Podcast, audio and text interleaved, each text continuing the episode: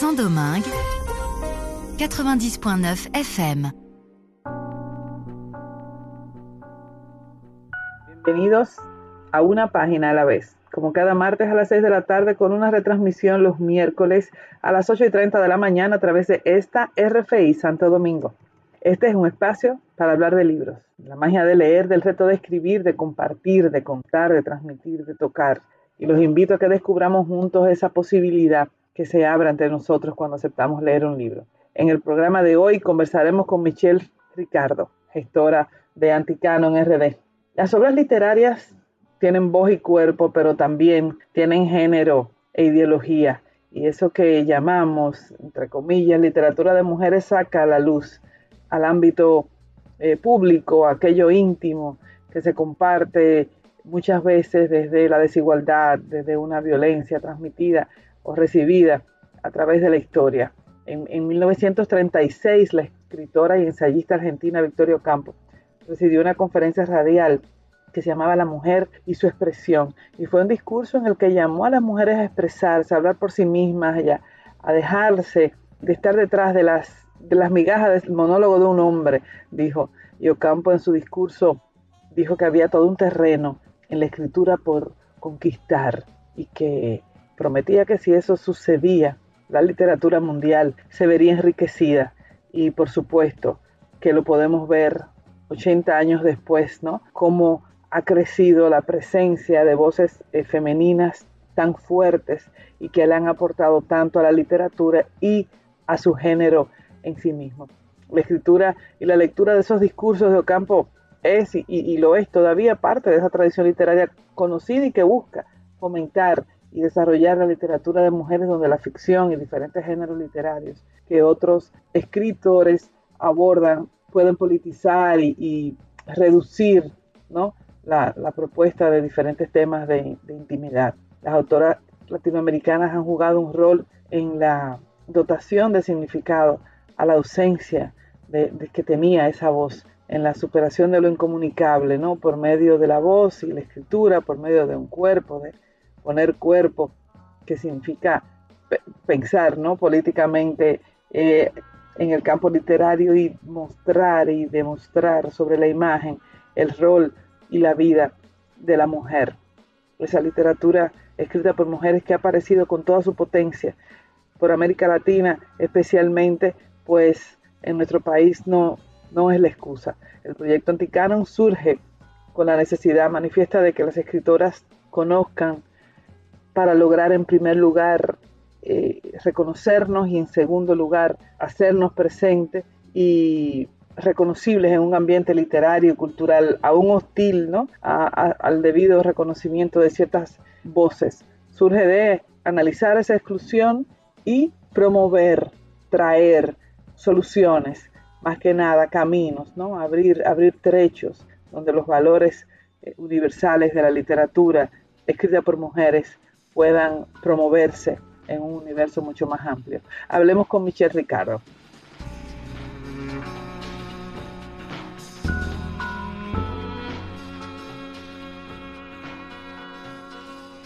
Michelle es artista visual, es poeta, es activista ha tenido múltiples presentaciones eh, poéticas en México, en Colombia, en Haití, por supuesto en República Dominicana, y ha concentrado su discurso creador en una postura crítica y reflexiva eh, de la experiencia de saberse afrodescendiente, mujer, isleña, ante una sociedad enajenada ¿no? y un poco abnegada en el corazón del Caribe. Ha publicado el poemario Haití Quisqueya con Anticanon, ha participado en antologías liberoamericanas y es cofundadora del proyecto Anticano y coordinadora del taller público Silvano Lora. Hablemos con Michelle.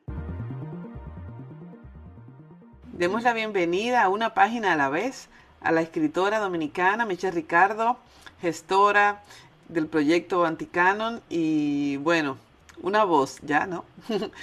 Michelle, bienvenida a una página a la vez.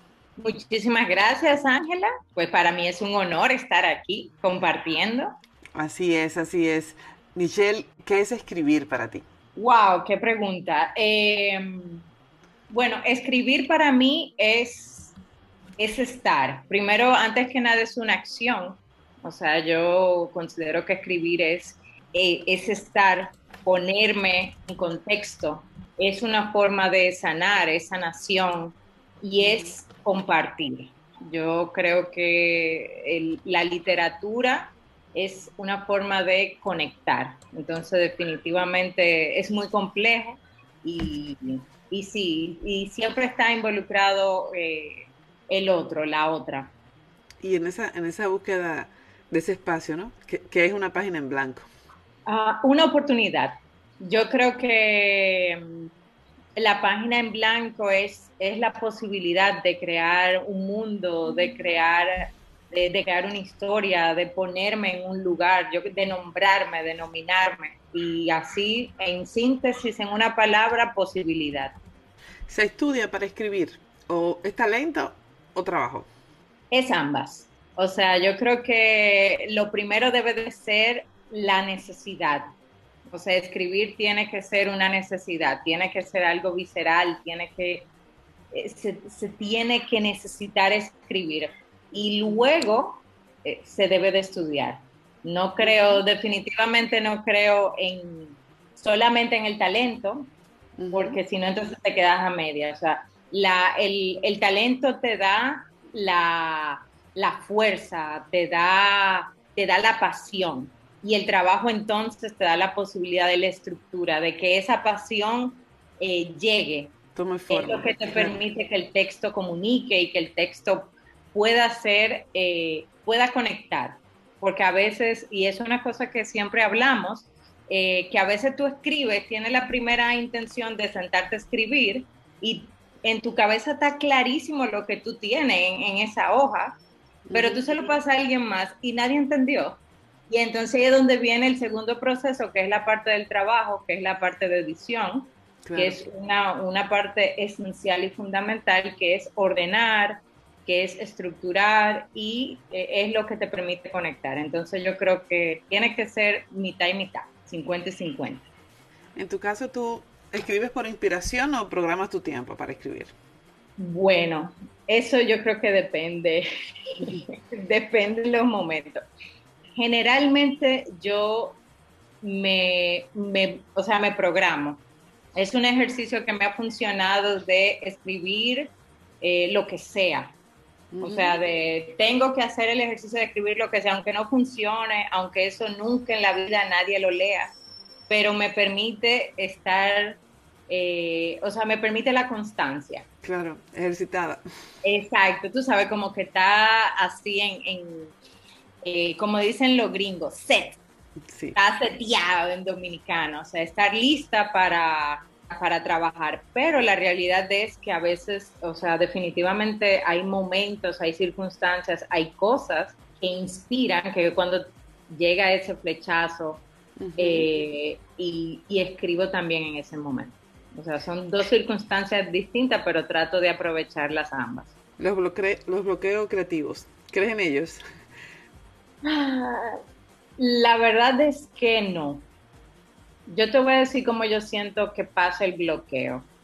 Y te lo digo porque también soy artista visual. Entonces, eh, a veces el bloqueo para mí es cuando te obsesionas con algo cuando tú quieres que las cosas sean de determinada forma y tú no, y tú no sabes cómo vas a llegar ahí, ocurre un bloqueo. Yo trato de fluir. Eh, y trato de fluir, eh, o sea, cuando algo en artes visuales, eh, y para mí hago siempre esa referencia porque para mí lo único que cambia entre en el ejercicio del, del literario versus el ejercicio visual es el medio. O sea, para mí arte, la necesidad estética, la necesidad de comunicar es lo mismo y cambia, cambia, cambia la técnica. Eh, entonces, en artes visuales, cuando no te funciona una pieza con un dibujo, lo puedes intentar con una pintura. Cuando no te funciona con una pintura, lo intentas con un grabado. Y yo trato de aplicar lo mismo en, en la literatura si no me funciona tal palabra, si no me funciona eh, como un poema, lo intento como un spoken word. Si no me funciona con un spoken word, lo intento con un cuento. Y si de todas formas no, no me funciona, entonces paso. Si quiero enfocarme en un tema, lo dejo fluir hacia otro lugar. Justamente la próxima pregunta era si se puede escribir más de un género. Bueno, evidentemente sí, pero tenemos un género que, que, que nos define, quizás, que tu voz, ¿cuál es, ¿cuál es el género de tu voz? La poesía. O sea, sí, yo creo que, que, que se pueden intentar varios géneros definitivamente y creo que que eso enriquece las posibilidades y definitivamente hay personas que, o, sea, se construyen una maestría en determinados géneros y eh, pero explorar otras posibilidades te puede ayudar a afianzar o a tener otras eh, otros recursos que puedes llevar a tu al género eh, que más domina, tu género dominante. ¿Un libro que, que tú crees que te retó a ser una mejor escritora? Un libro que me retó. Wow. Eh, bueno, yo creo que más que un libro, yo te puedo decir escritores y escritoras que me retaron a ser mejor escritora. Definitivamente Aida Cartagena Portalatín eh, es una escritora que te mueve a, te mueve. O sea, para mí, yo, yo tuve dos maestras de alguna u otra manera que son distintas, pero a la vez muy similares, que es eh, Aida Cartagena Portalatín y Salomé Ureña, que fue mi primera gran eh, fijación. Y esa fue, Salomé fue primero como adolescente que la conocí y me maravilló su historia. O sea, todo, Salomé completa. Y luego conocí a Aida y eran estas dos posibilidades de mujeres poetas eh, y de sus textos y lo que estaban haciendo. Y la verdad me llevaron. Fue como tú sabes, son una inspiración, hasta el sol de hoy siguen siendo una inspiración. ¿Y qué consejo tú le darías a, una persona que, bueno, aceptó el reto de escribir y, se enfrenta a, esa, a ese quiero escribir, voy a escribir? Consejo, pues escriba, eso es lo primero, eh, que lea, y yo diría que al revés, que primero que lea, que lea mucho, que lea todo, que no lea solamente las cosas que les gustan, que lea con ojo crítico y con un sentido crítico, porque a veces leemos, yo creo que hay un primer acercamiento con la, con la escritura eh, y con la lectura que es primero de, de entretenimiento. Sí, sí, totalmente. Es ese es como el primer acercamiento, el, el entretenimiento, pero luego tiene que, que leerse con ojo de del aprendiz, el aprendiz, o sea, esa persona que está buscando la técnica, cómo solucionó tal problema, cómo, qué hizo. Entonces, ese sería para mí lo primero, leer con esas, eh, en esas dos versiones. Leer un texto primero por pasión para entender por qué conectaste emocionalmente, por qué conectaste con eso, qué fue lo que te enganchó discursivamente. Y luego el ejercicio del estudio de la técnica del, mismo texto. Y luego escribir. Y escribir, yo diría que escribir, volviendo a la, a la primera, a las primeras preguntas, escribir primero sin la fijación de que tiene que ser perfecto. O sea, escribir es o desde darse el permiso, claro. Exacto, darse el permiso de jugar, de inventar, de yo quiero poner todo así, no sé qué y la última etapa es editar. Y yo soy una que trato, o sea, cuando yo comparto el texto, ya yo he, ya yo he, o sea, ya yo he hecho un proceso de autoedición. Varias autoediciones. Entonces, saber que, el, que los textos son un proceso. Claro. Y como proceso debemos de darnos el permiso de que las cosas no funcionen tan bien a la primera y que hay que trabajarlo un poquito más y, y bueno, eso es lo, e, eso está bien y es válido. Entonces, y escribir y no limitarse sin miedo, olvidarse el miedo. A veces, a veces asociamos que la escritura es un ejercicio eh, de gente, no sé, superiores o para personas superdotadas. En cierta forma se, se, vendió así, ¿no? sí, Claro, pero eso también responde a un sistema, eh, a un sistema de, clase, a una estructura de poder, en donde la cultura jugó ese rol. pero estamos en otros tiempos y ese no es el papel de la cultura ahora y debemos de darnos ese permiso también, eh, pero siempre, que es lo que yo digo, con el cuidado y el respeto que se merece el texto primero y luego pensando en las personas con quienes pretendemos conectar. ¿Qué es leer para ti? Leer, wow, es que leer, leer son tantas cosas, la verdad. Leer es, eh, leer es descanso, es estudio, es crecimiento, es viaje, es, eh, es reconocimiento, es curación, es placer. Eh, ¿Qué tú lees? Que yo leo, bueno, yo la verdad leo de todo. Yo trato de leer de todo. Eh, primero leo, leo, leo por placer, o sea, esa es la primera, la primera intención de leer por, placer y te cuento que para, por placer leo eh, el, tema. Yo tengo ciertos temas que realmente son con los que conecto.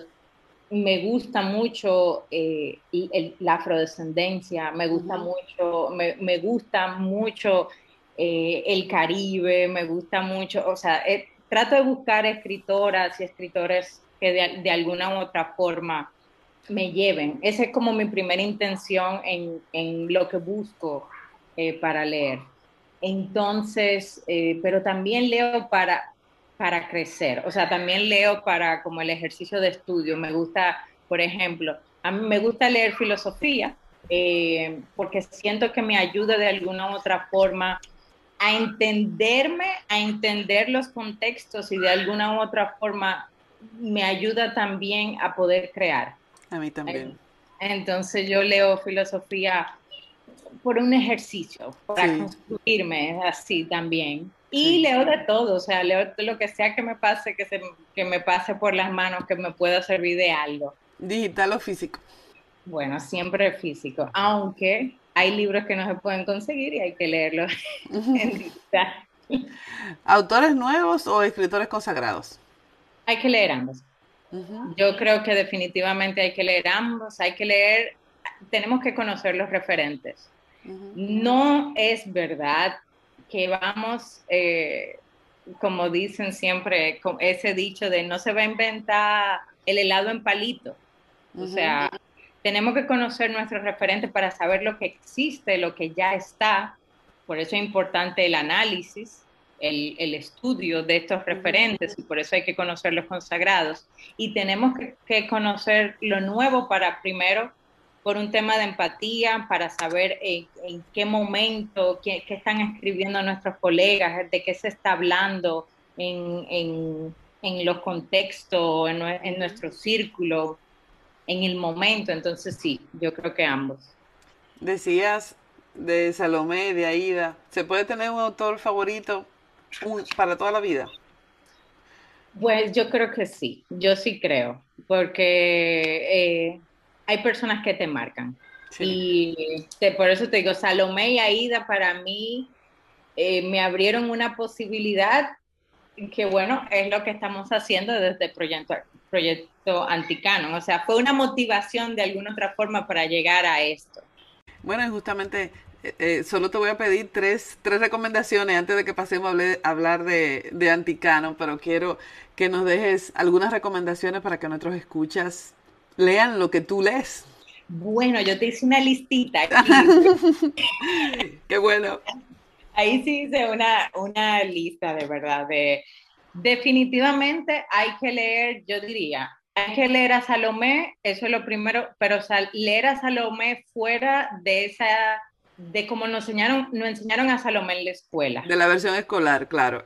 Exacto. Hay que leerla en su contexto, hay que leerla entendiendo sus circunstancias de vida, conociendo lo que la motivó y a lo que la llevó y leerla con un, con un ojo crítico. Esa sería mi primera recomendación.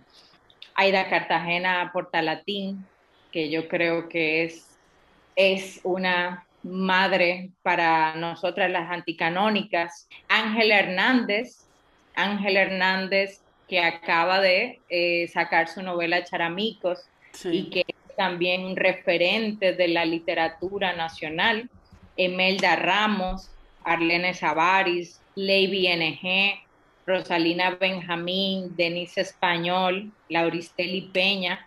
Te voy a hablar, déjame, bueno, te voy a leer mi listita. Soledad Álvarez, que acaba de ganar ese Premio Nacional de Literatura, que es, o sea, es una gran motivación para, para nosotros como escritoras. Virgilio Díaz Grullón, eh, que, Virgilio, por ejemplo, es uno de los escritores que lo leí en mi adolescencia y me enamoré de, su trabajo. Juan Bosch, Gabriel García Márquez, Horacio Quiroga, William Faulkner, Kathleen Mars, Cortázar, que es un, si nos gusta la narrativa, ese es un hombre que hay que estudiar, junto con Borges. Sí, así es. Y eh, Galeano, Eduardo Galeano. Yo creo que esos son mis referentes. Y no me puedo ir de aquí sin, sin mencionar a Jacques Roumain, que es un gran super poeta.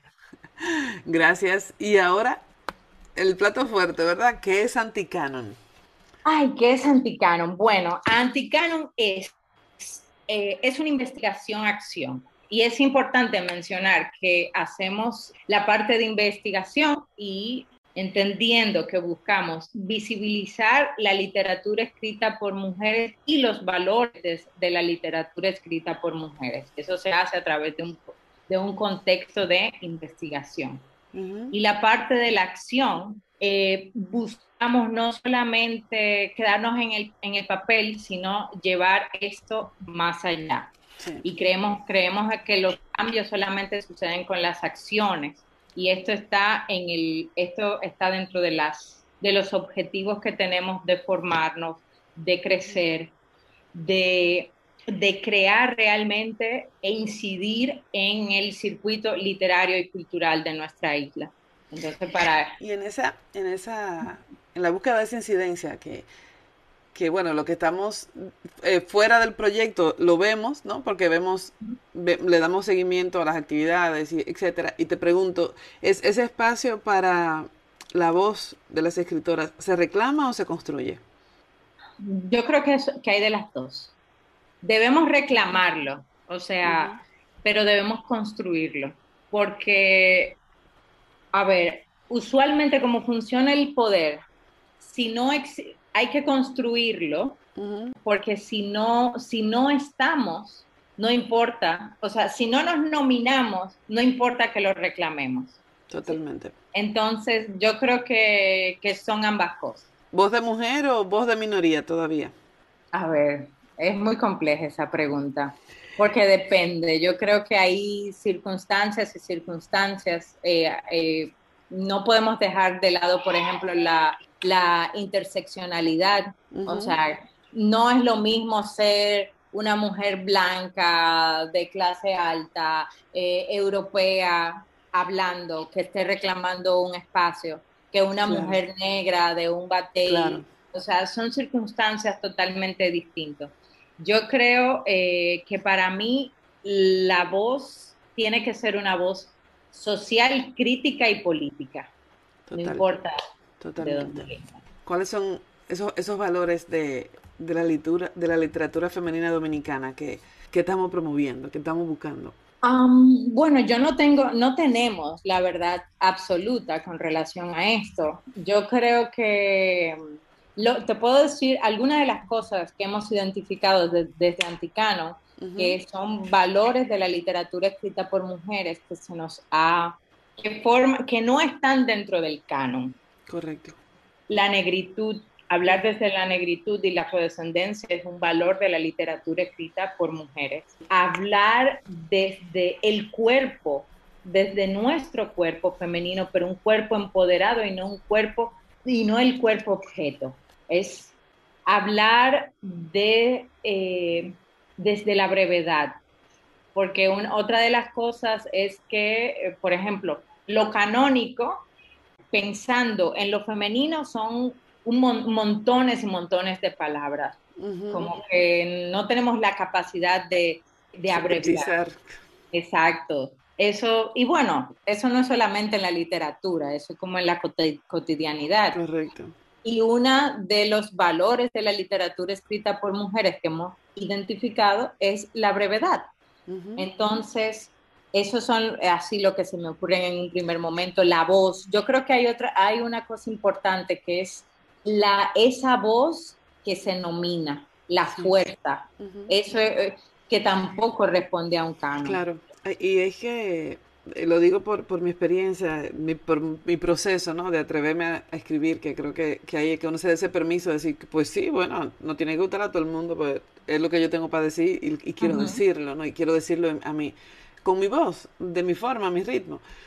Eh, y en una ocasión una persona me, decía, me dijo eso, como no, no es eh, descubrir tu voz, sino es apostar a ella, no creerle a, creerle a tu voz la, que, lo que quiere contar. Ese, esos permisos solamente se le puede dar una en lo más íntimo, ¿no? Exacto. ¿Hacia dónde ves el futuro? ¿Cómo lo ves? El futuro de la literatura femenina dominicana. Suena como a título grande, pero sí. Pero poco a poco, ¿dónde vamos?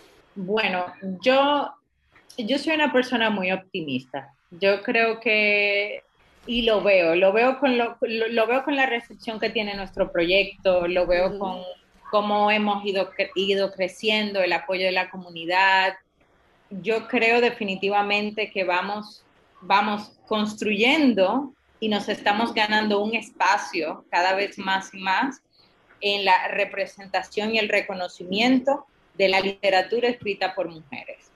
Creo en esa equidad y en esa justicia y como te mencioné, o sea, nosotras hemos celebrado ese premio de Soledad Álvarez porque es, eh, yo creo que es, el futuro es bueno, o sea, que lo que viene, o sea, lo que está sucediendo es bueno. ¿Qué consejo tú le darías a, a una mujer que, que se enfrenta a, a, esa necesidad de contar una historia? Ahorita te preguntaba como de cualquier escritor que quiera escribir, pero cuando la mujer eh, tiene ese quiebre, ¿no? Que dice, hay, hay personas, ayer me escribía una persona, un diagnóstico de cáncer, y me dice, necesito contar mi historia, ¿no? O sea, y yo me quedé como, eh, bueno, estoy aquí, vamos a ver, o sea, como, ¿cómo te puedo ayudar? Aunque a veces tú, tú, tú dices, bueno, tengo quizá la preparación para ayudarla literariamente, pero por supuesto, vamos a ahí, o sea, eso vamos, o sea, vamos, vamos a tirar al, pleito. Pero me, me, me quedó esa, esa, esa, esa pregunta, o sea, ¿qué, ¿qué se le dice a esa mujer que dice, definitivamente yo tengo una historia que contar? Empieza a escribirla. Yo creo que como desde el proyecto, y es algo que siempre, siempre decimos, es y sobre todo pensando en nosotras como, como mujeres y lo que hablamos en un principio de que eh, el ejercicio eh, de la escritura, ejercer la, la, o sea, sentarse a escribir es primero para personas eh, genias y luego, pues más que nada es un ambiente o un contexto que se nos ha vendido como masculino, como... y, y la verdad es que no, hay tantas escritoras y lo que el, primer paso debe de ser sentarnos a escribir, no importa, tenemos que darnos el permiso de equivocarnos, tenemos que darnos el, permiso de ser aprendices, de construirnos paso a paso. Y lo primero es empezar, o sea, literalmente agarrar un lápiz, un papel, un bolígrafo, la computadora y escribir lo primero que salga, pero hay que iniciar. Bueno, con esa invitación nos despedimos de Michelle. Muchísimas gracias por acompañarme. Espero que sea el primero de muchos y que está disponible una página a la vez para el proyecto y para cualquier iniciativa, escritora que, que estén buscando un espacio. Aquí está. Así que muchas gracias por acompañarme. Muchísimas gracias, Ángel.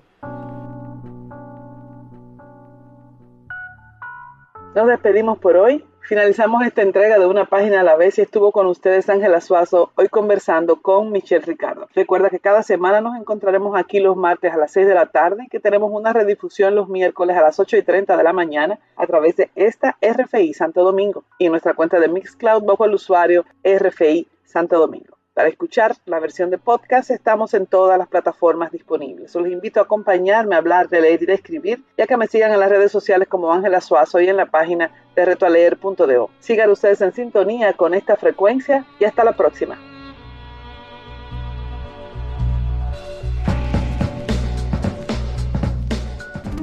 RFI, la radio du monde.